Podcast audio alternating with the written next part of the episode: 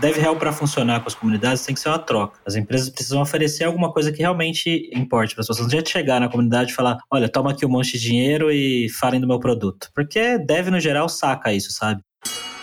Cada vez mais, empresas que não têm tecnologia como sua atividade principal dependem de tech para escalar. Com isso, é comum vermos times de desenvolvedores em reuniões de negócios e de tomada de decisões. O problema é que muitas vezes há uma dificuldade na comunicação entre a galera técnica e a de negócios, seja pela linguagem ou pelo entendimento prático do que precisa ser feito.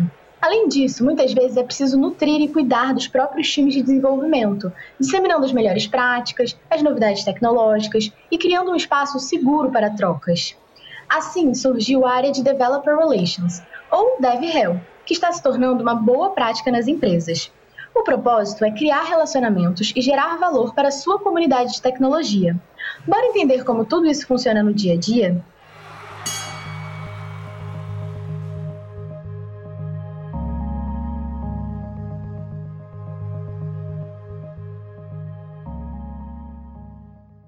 Olá, eu sou a Mavi, estrategista de conteúdo aqui na Vind e anfitriando dentro do ringue. Hoje eu vou ficar aqui mais quietinha acompanhando todas as tendências e vou deixar o Robertson Miguel, que é desenvolvedor de software aqui na Vind e que tá super por dentro desse assunto de DevRel, tocar esse papo com a galera, tá bom? Seja muito bem-vindo, Robertson. Obrigado, obrigado. É, é, bom estar mais uma vez participando aqui do, do nosso podcast o Dentro do Ring. E hoje nós trouxemos aqui três nomes interessantes para discutir um, um, assunto bem bacana e, e, e novidade para algumas empresas do país. Uh, se apresenta aí, Gabs. Quem é você? Oi, pessoal, eu sou o Gabs, eu trabalho na Lura desde 2014, quando nem tinha a Lura ainda, e eu só descobri que eu trabalhava com DevRel recentemente, porque até então eu nem sabia exatamente qual era o meu cargo lá dentro da empresa. Muito bom, sensacional. É, e também o Daniel, Daniel Reis, que pode se apresentar aí também. Quem é você? Olá, eu sou o menino Daniel Reis, é, atuo no meio de comunidades há quatro anos, lidero a comunidade Heart Developers e também faço live coding há quatro anos também na Twitch TV. E trabalho como engenheiro de software também há quatro anos. Então, estou bem no meio das comunidades de tecnologia e eu espero contribuir na, no nosso papo. Também vai participar dessa conversa o Aldrin Fontão. Se apresenta aí, Aldrin. E você? Então, já começou com o nome correto. É, eu sou Audrey, trabalhei como evangelista de desenvolvedores durante cinco anos em institutos da Nokia e Microsoft. E por isso eu fui motivado a fazer uma tese de doutorado na área. Hoje sou pesquisador é, da Universidade Federal de Mato Grosso do Sul e tenho um grupo de pesquisa com foco em Developer Relations. Muito bem, muito bem. Para a gente, a gente começar a nossa conversa aqui, é, tem várias discussões, mas eu acho que o mais interessante é. Fontão, essa pergunta vai direto para você, a primeira assim o que é de fato DevRel? Primeira coisa, é área profissional, é área organizacional, né? Uma Developer Relations ou DevRel especificamente, ela visa estabelecer algo que é muito difícil dentro de ecossistemas que envolvem muitas comunidades que cooperam e competem, né? que é sinergia entre experiências de desenvolvedores, de pessoas desenvolvedoras e objetivos organizacionais. Então, é como se você tentasse manter um equilíbrio entre o que essa essas comunidades esperam, experiência, né, percepções, frustrações, objetivos, experiências, enfim, junto com objetivos que vêm da organização, em torno de um produto que agregue desenvolvedores ao redor desse produto. Pode ser um produto para dev, um produto qualquer que seja consumido por comunidade de pessoas desenvolvedoras. É, já puxando o, o que o, o, Gabs começou e, e trouxe aí logo na, na, sua apresentação, tanto para o Gabs e, e para o Daniel agora, os dois podem responder, mas quando foi de fato que você percebeu que, que fazia sentido a área de DevRel na sua vida, nas suas atividades? Antes de começar a trabalhar mais com essa parte de comunidade e, e, e, conteúdo e relacionamento, eu trabalhei como desenvolvedor por, por bastante tempo, né? Desenvolvedor normal, né? Que programa no dia a dia ali, resolve problema e, e por aí vai. Só que eu nunca fui completamente feliz nessa área. Parecia que sempre faltava alguma coisa, eu não sabia exatamente o que que era, eu queria fazer alguma coisa, eu, eu era muito de, de ler blog, de ler fórum, de de ver as pessoas fazendo coisas e eu queria fazer parte daquilo, não sabia direito como e, e fui tentando encontrar isso. Eventualmente eu fui para a Ana comecei a dar aula e aí criei meu blog e comecei a ir para esse lado e, e foi uma coisa muito orgânica para mim. Eu não, eu não sab, nunca tinha ouvido falar de DevRel, desse termo. É, fui eu começar a falar mais disso e, e, estudar mais isso coisa de um ano para cá.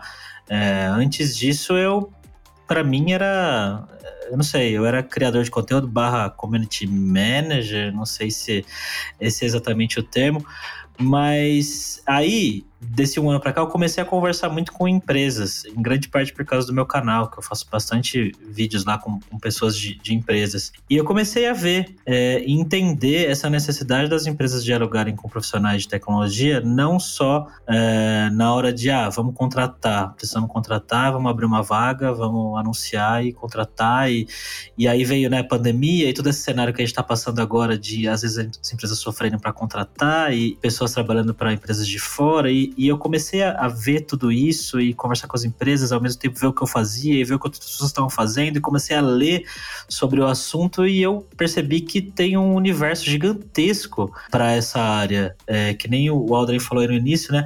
Tanto para empresas que têm um produto para pessoas de tecnologia, quanto para empresas que não têm um produto para pessoas de tecnologia e que precisam contratar e precisam se relacionar com a comunidade no longo prazo. E, e eu vi que esse mercado ainda é muito verde verde aqui no Brasil.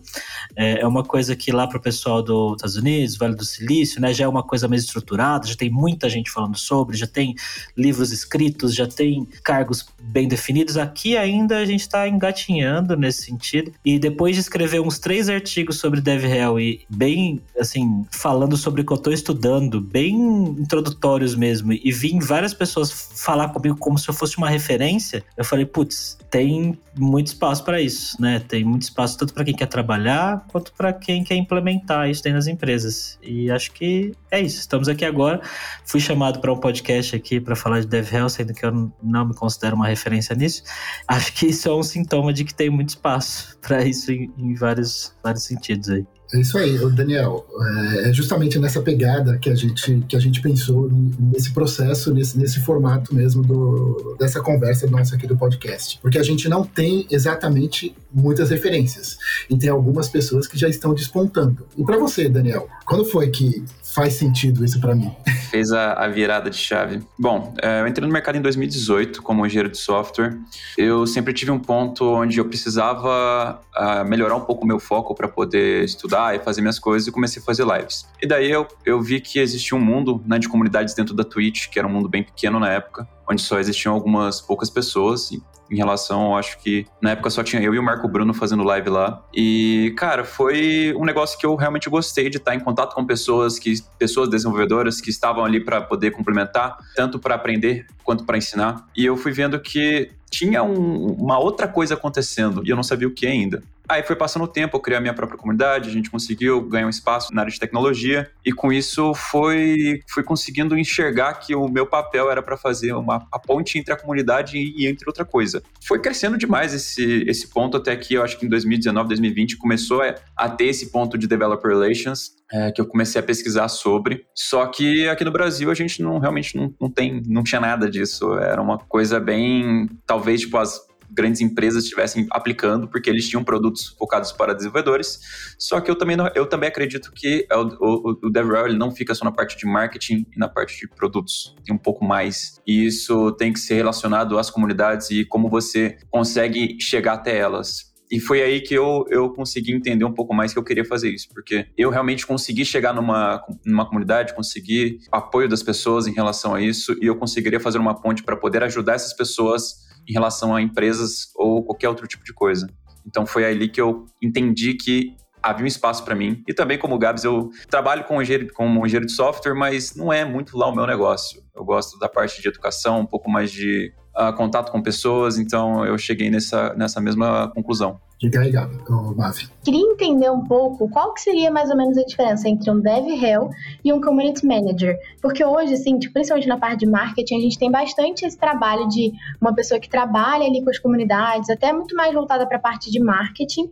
E eu até tenho uma conhecida que trabalha como community para desenvolvedores. Então, ela cuida, assim, de uma área de desenvolvedores, para, enfim, é, trabalhar muito essa parte de boas práticas e tudo mais. O Dev Hell seria uma pessoa técnica que faz um pouco disso? Qual seria mais ou menos a diferença entre essas duas áreas assim de atuação? Deixa eu completar essa pergunta para o Fontão, pro Fontão ajudar a responder. Aldrin, onde DevRel chega de fato nas organizações? Quais as áreas, o que se complementa ou o que está embaixo de DevRel nesse sentido? Como que, como que funciona esse processo? Essa área de Developer Relations, muito ligada como área organizacional, fazendo ponte interna entre área de produto, área de engenharia, área de marketing. Aqui eu trago um, uma questão que é muito importante, que DevRel não é marketing, ele, é, ele pega elementos, ou seja, você não vai implantar um DevRel e vai abandonar a sua área de marketing. Não. Mas ele é, um, é uma área organizacional que tem como atividades o foco na relação e engajamento. E aí isso tem até um estudo recente nosso de uma aluna que saiu agora, tendo um evento no simpósio brasileiro, que a gente entrevistou 27 pessoas de fora. Eles deixam bem claro essa, essa diferença. Então, é, é, enquanto a área organizacional ela faz essa ponte né, entre produto, engenharia, entre o marketing e a ponte com a comunidade externa. E a gente vai começar depois, provavelmente, a falar de papéis, e aí a gente começa a ter diferença entre papéis dentro da área de Developer Relations. Que aí eu trago até a fala do Gabs de novo, que realmente fora a gente tem uma melhor base de conhecimento do que são e as atividades desses papéis do que aqui no Brasil. Mas no Brasil, especificamente, tem muita gente misturando é, Developer Relations com marketing, que era uma questão muito de fora. E a comunidade de fora, por estar mais madura, já compreende que só é na parte de engajamento e é, relações, né? Como se a gente estudasse, como a gente, a gente precisa estudar esses aspectos do marketing de relacionamentos e engajamento para que a gente consiga atuar melhor como profissionais de developer relations. Teve uma coisa que você falou aí, Aldrin, que eu tava eu lembrei, é, tem um livro que eu, eu, não li inteiro ainda, mas eu já li alguns capítulos ali, que é muito bom, que chama The Business Value of Developer Relations. É, bom, é muito bom, bom esse livro. E tem uma frase lá que a autora fala, que ela resume que a área de DevRel, para a comunidade, externa, ela representa a empresa. E para a empresa, ela representa a comunidade. Isso. Então, a ideia é que, assim, bem geralzão, né? É que a área tenha pessoas que entendam a dor da comunidade desenvolvedora. Seja ela usuária de produto, seja ela comunidade que vai focar em, sei lá, contratação, mas é, é isso. Essa área ela tem que entender a dor dessa galera e fazer a ponte entre a, a empresa e a comunidade. E muitas vezes impactando várias áreas diferentes, né? Às vezes impactando produto, às vezes impactando contratação, às vezes impactando cliente, às vezes impactando lead, e tem várias ações envolvidas que podem envolver community managers e pessoas que estão organizando eventos que muitas vezes não são pessoas técnicas, mas que vão servir de apoio para fazer com que tudo isso funcione. Provavelmente aí na, nos estudos que cada um tem feito sobre o que é DevRel, a gente faz um paralelo que, não sei se em qualquer parte do mundo, mas no Brasil, pelo menos, a comunidade de desenvolvedores tem bastante receio de conversar com quem não é desenvolvedor. Então, normalmente, você tem maior facilidade de transitar quando você é um desenvolvedor. Quando você, você tem algum tipo de skill técnica, você consegue é, transitar nesse meio mais fácil. Mas pensando, voltando na questão do, do marketing lá, existe uma expectativa muito alta sobre mídias sociais, principalmente no Brasil, né, do que você fala de DevRel, quando você começa a conversar com as pessoas. O que, que as empresas não devem esperar de uma área de DevRel pensando nessa, nessa ideia de, de marketing mídia. Quando você está entrando dentro de uma comunidade, por exemplo, eu posso dizer por experiência própria, que algumas empresas já abordaram a galera da Art Developers, eles esperavam que, por exemplo, os membros fossem acatar 100% da ideia de você estar apoiando essa empresa de algum, de algum jeito. E é, não é assim não é assim que funciona se você não conseguir vender muito bem a sua ideia, ou que o seu produto entrega, ou como a sua empresa vai impactar ali dentro. Então, pode ser que você tenha um, um grande engajamento, ou até um grande apoio, só que ainda assim tem que lembrar que eles estão atrás de métricas, metas e coisas do tipo.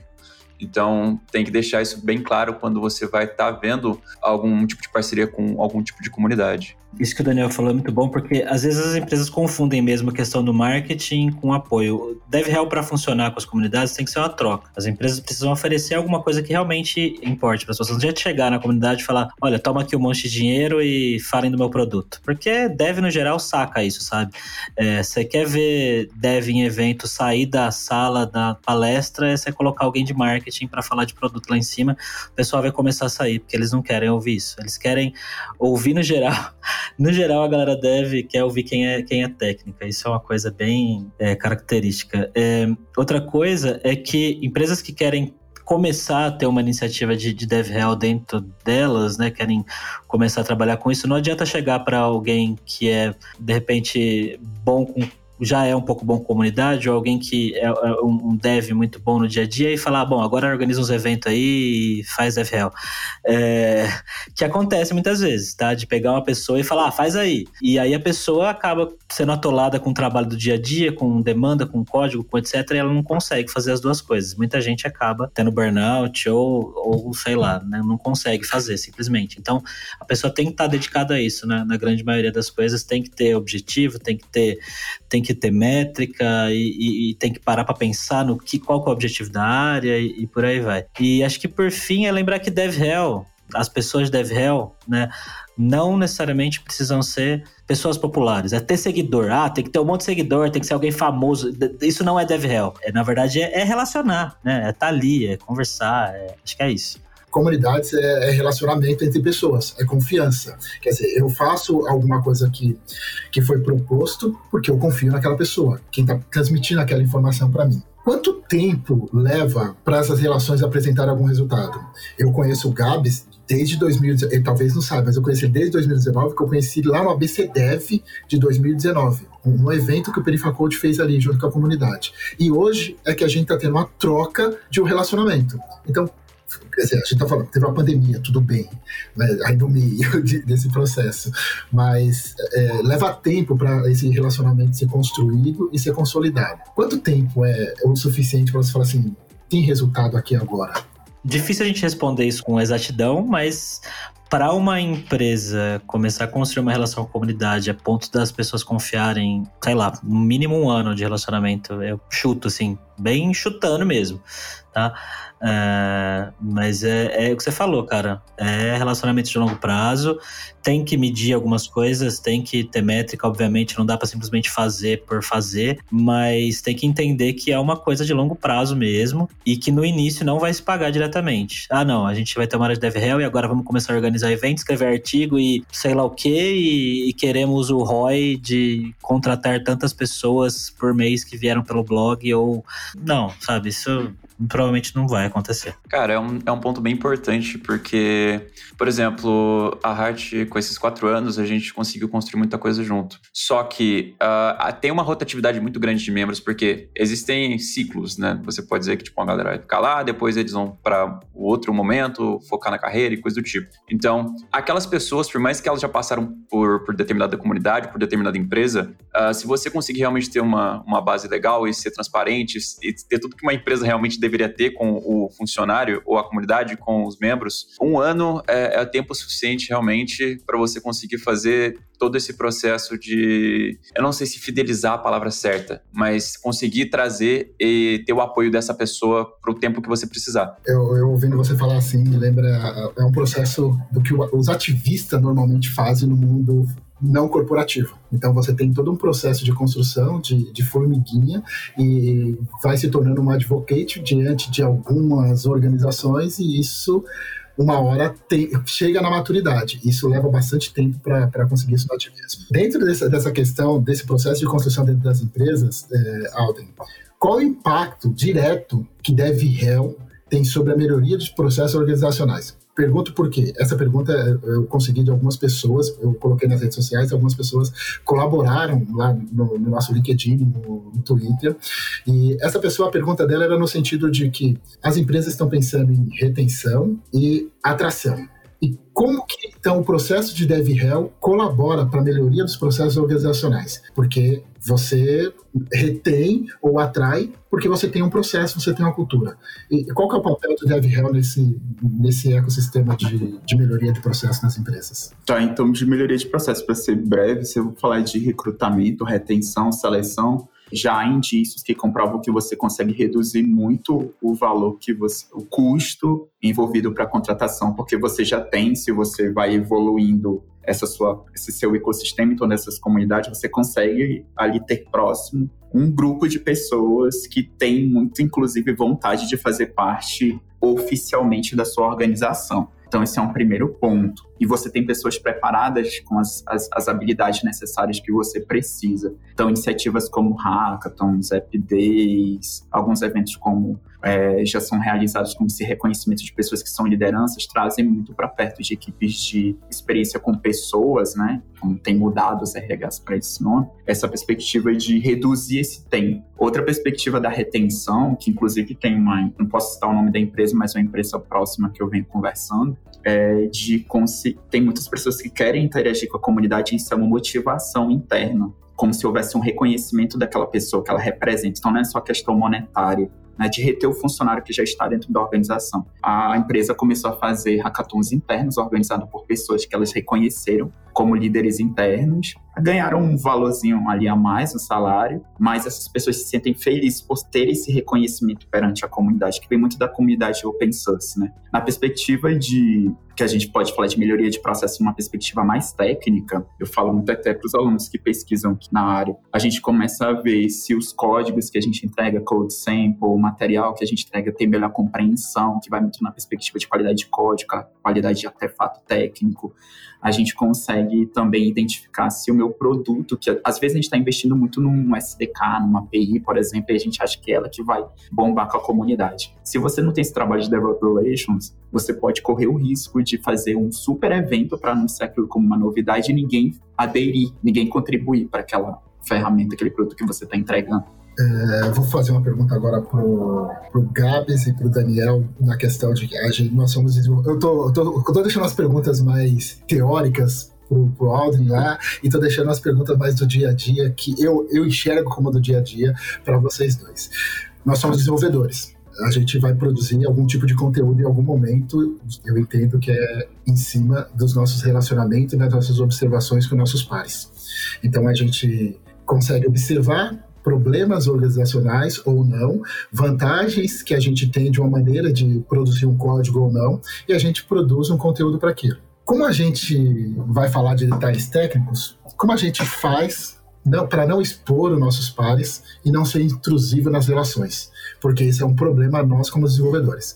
Então, eh, se eu vou falar de algum processo que eu vi e que foi melhorado, provavelmente pode passar o sentimento de alguma exposição, quando não deveria, porque nós somos uma equipe, nós estamos melhorando dentro das squads nas empresas, então se um erra, todo mundo errou e a gente melhora os processos. Mas a gente vai falar de conteúdo. Consegue me ajudar nisso daí? Como a gente faz para passar esses conteúdos sem expor e, e ter a comunidade aprendendo e crescendo com isso? Bom, acho que primeiro a empresa como um todo, é, a organização como um todo tem que estar ciente de que a área de tecnologia, no geral, é uma área onde a gente compartilha bastante coisa, né? A gente tem essa, essa qualidade, vamos dizer assim, é, comparado com, com outras áreas onde a gente fala muito sobre o trabalho, né? A gente tem esse negócio de, putz, olha, vou contar por que, que minha startup não deu certo, o que aconteceu no dia que o site caiu, fazer um post-mortem aqui e tal. Então, acho que a primeira empresa é entender que isso faz parte do jogo, né? E que não é contando o que aconteceu tal e tal dia na empresa que, que sei lá, alguém vai deixar de confiar ou alguém vai deixar de usar, ou enfim. Claro que há casos e casos, né? Tem certas coisas que não dá para falar publicamente, mas acho que primeiro é isso, é primeiro as empresas entenderem isso de quem tá criando e fazendo, acho que, é, acho que é mais bom senso mesmo, né, Robertson? É, acho que é mais bom senso de entender que, putz, tem coisa que dá para falar e tem coisa que não dá, né? Tem coisa que você, geralmente, quando você vai falar publicamente, você não coloca nomes, principalmente se for alguma coisa negativa, né? Se for alguma coisa ruim que aconteceu, sei lá, por que, que o nosso software ficou fora uma semana? Vamos contar o que aconteceu e vamos explicar, mas sem nomes, obviamente. Eu não sei, acho que é isso. Acho que, acho que bom senso, no, no fim das contas. posso dizer de um caso que teve na minha live, que basicamente eu tenho lá um, um request lá que você pode pedir um code review meu. Eu vou lá e faço o code review e aponto algum, algumas coisas. Se eu vejo, tipo, coisas que estão, tipo, alguns erros que, tipo, mano, realmente são um negócio que não deveria estar falando, eu vou, mando na DM da pessoa. Mas se eu vejo alguma coisa que é uma parada que pode ser didática, eu faço alguma coisa ali, ou até mesmo posso até fazer um post sobre, em um post blog, coisa do tipo, porque são erros ali que são evitáveis e são coisas que você precisa ficar de olho mais na parte técnica. Então, dá para gerar conteúdo baseado em dúvidas ou até mesmo processos de outras pessoas que já te deram a possibilidade de estar tá revisando alguma coisa delas e coisas do tipo. Logicamente, tipo, se você fazer um post, um vídeo sobre, você não vai botar o nome do coleguinha que tá ali, realmente, igual o Gabs falou, bom senso. Mas você consegue tirar muita coisa, bastante feedback para a comunidade em relação a isso. Porque eu, eu acho que a dúvida de um pode ser a dúvida do outro, e é assim que a gente vem seguindo em TI já tem há uns bons anos. A gente tava trocando ideia aqui, se a gente voltar no tempo, tipo uns 5, 6 anos atrás, a área de PM, de produto, é, era uma área muito nova no país estava despontando e hoje a gente, quem está dentro das startups, das grandes empresas, vê que a área de produto é a área que de fato cresceu e, e se desenvolveu. Ainda não temos formação acadêmica exclusiva para essa área, tudo bem, mas já está rolando, já está acontecendo no mundo real eu olho tudo isso que a gente está vendo sobre DevRel como o próximo passo. A gente está criando o próximo passo. A gente, é, tem uma, a gente tem uma realidade que a gente observa, conhece pelos livros que a gente está estudando, os artigos lá de fora, e a gente tem a nossa realidade aqui no Brasil. Eu acho isso bem incrível do ponto de vista o próximo passo que nós estamos dando, assim como foi a área de produto Instagram. Vocês têm essa mesma perspectiva para a área de DevRel é, aqui no Brasil? De crescimento, de estabilidade?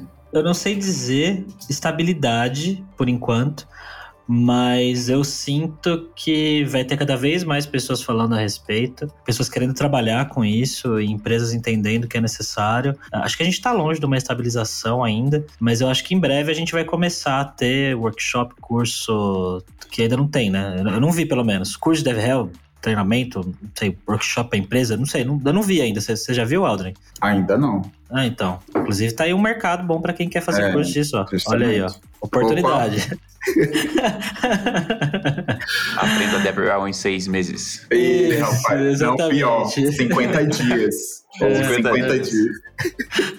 Como tem para a ciência dos dados, não é impossível. É. A minha contribuição é no ponto de que é, realmente não tem, e eu vou assumir até uma culpa agora, meia culpa do lado do meio acadêmico, porque para vocês terem noção, né, como às vezes a própria comunidade científica é. Eu lembro que a primeira vez que eu submeti um artigo no Brasil abordando o tema Developer Relations, eu escutei que não era um tema relevante para a área de, de para a área né, de pesquisa.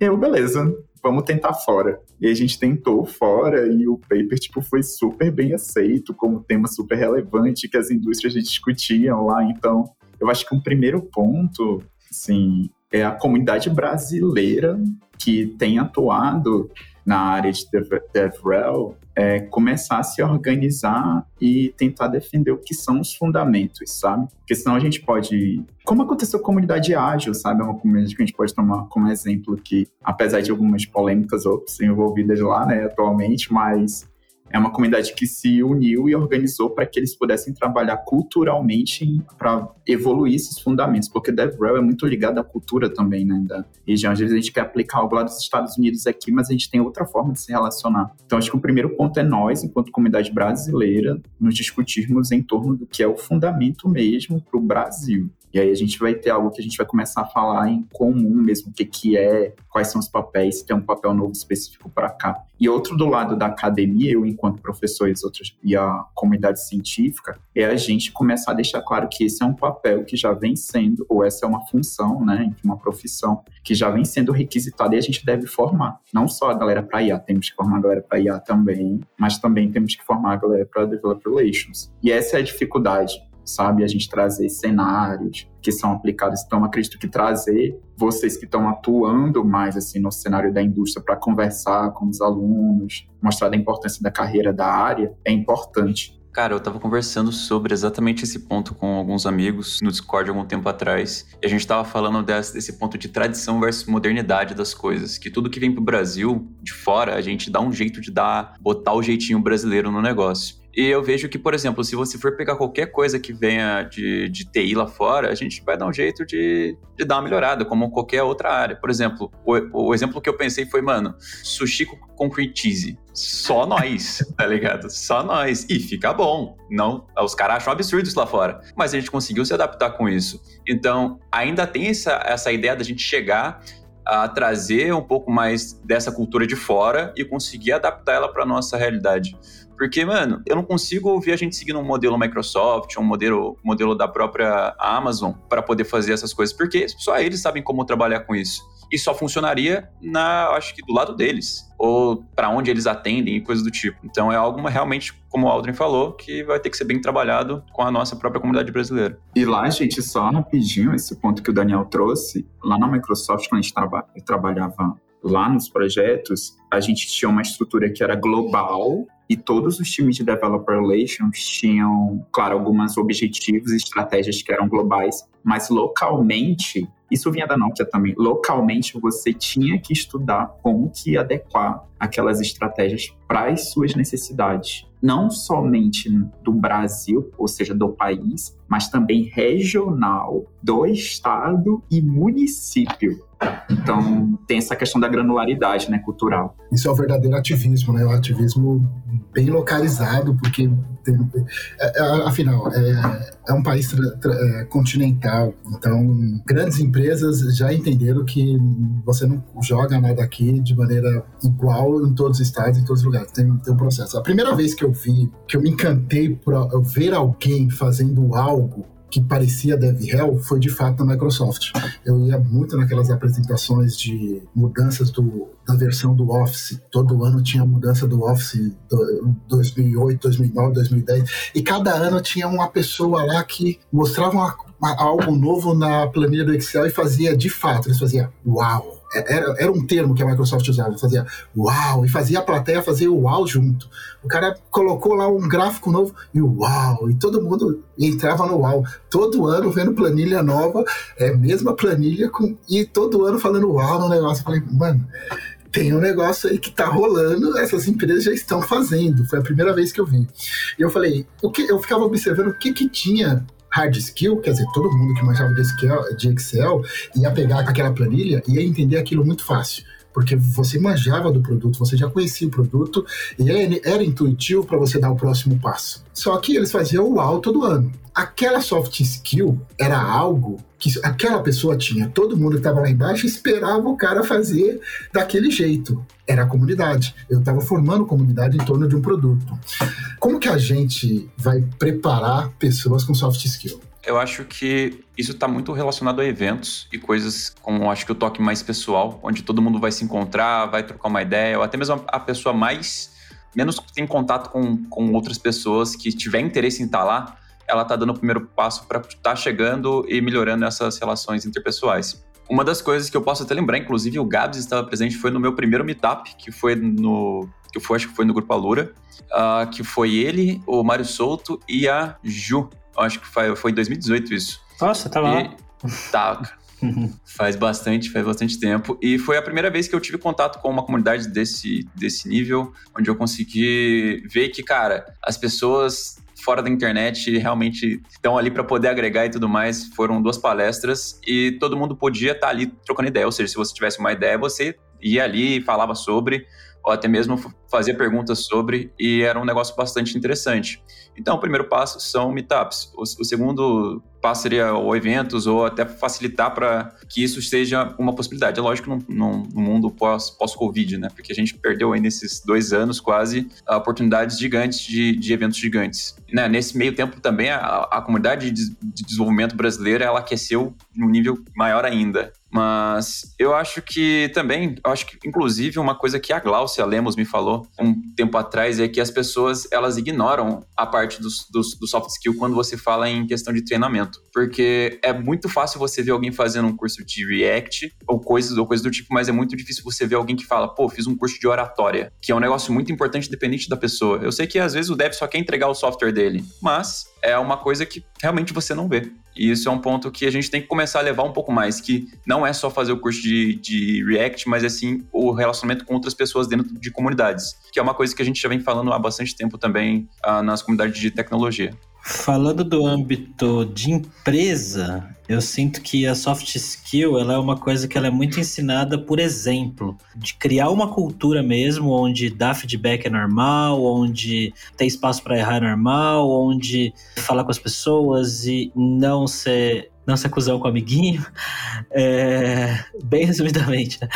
É, mas eu acho que é muito de exemplo mesmo. É, porque eu acho que soft skill, quando a gente fala soft skill, a gente fala desde oratória, que nem o Daniel falou, até empatia e outras coisas que são um pouco mais que eu sinto que vem às vezes com amadurecimento mesmo, sabe? Quando você tem 20 anos, às vezes você acha que você sabe tudo e que o amiguinho não sabe nada e que ele não sabe, ele tem que se ferrar e tem que pesquisar e então eu acho que muitas dessas coisas vêm com o amadurecimento e também vêm com o ambiente. Eu acho que está muito ligado ao ambiente, está muito ligado a como as pessoas no dia a dia tratam e veem aquelas situações e mostram para os outros, sabe? Acho que é isso. Não sei se eu viajei na resposta. É, não, eu concordo com o Daniel e com o Gabs. Eu lembro que uma outra vez, eu acho que até conversando com o Gabs mesmo, quando a gente fez o vídeo sobre Developer Relations lá no canal dele, a gente chegou ao ponto de que eu acho que a soft, que a soft skill mais básica de alguém para developer relations é ser empático, assim, ser simpático, né? Porque às vezes tem gente que quer ser de developer relations, mas não tem postura alguma na relação, sabe?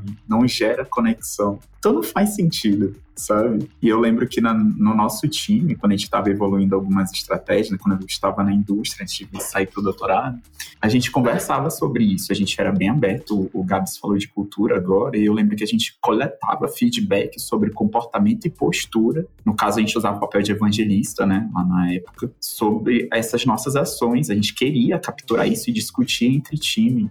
É muito bom, acho que foi um, foi um pelo menos o Fontão fechou aí com, com uma aula, eu acho que é, eu vou deixar para a Mavi dar continuidade agora, que ela tem alguns recadinhos e continua aí, Mavi. Tranquilo. É, quero agradecer muito vocês pela presença aqui hoje. Lembrar os nossos ouvintes, se é, eles estiverem ouvindo pelo Spotify ou pela Apple Podcasts, de avaliar o nosso podcast com cinco estrelas. E também, né, seguir o podcast em qualquer é, plataforma que você esteja ouvindo. Isso é muito importante pra gente. E abro agora aqui para vocês divulgarem as redes sociais de vocês. É, enfim, podem ficar à vontade para contar onde que as pessoas encontram e podem conversar mais com vocês, tirarem outras dúvidas. Enfim, fiquem à vontade aí. Eu sou bastante ativo lá no Twitter, é arroba o underline Gabs Ferreira. Posto coisas no Instagram também, mesma, mesma arroba. Comecei um TikTok agora também, olha, só. É, tô testando TikTok sem dancinhas, sem dancinhas.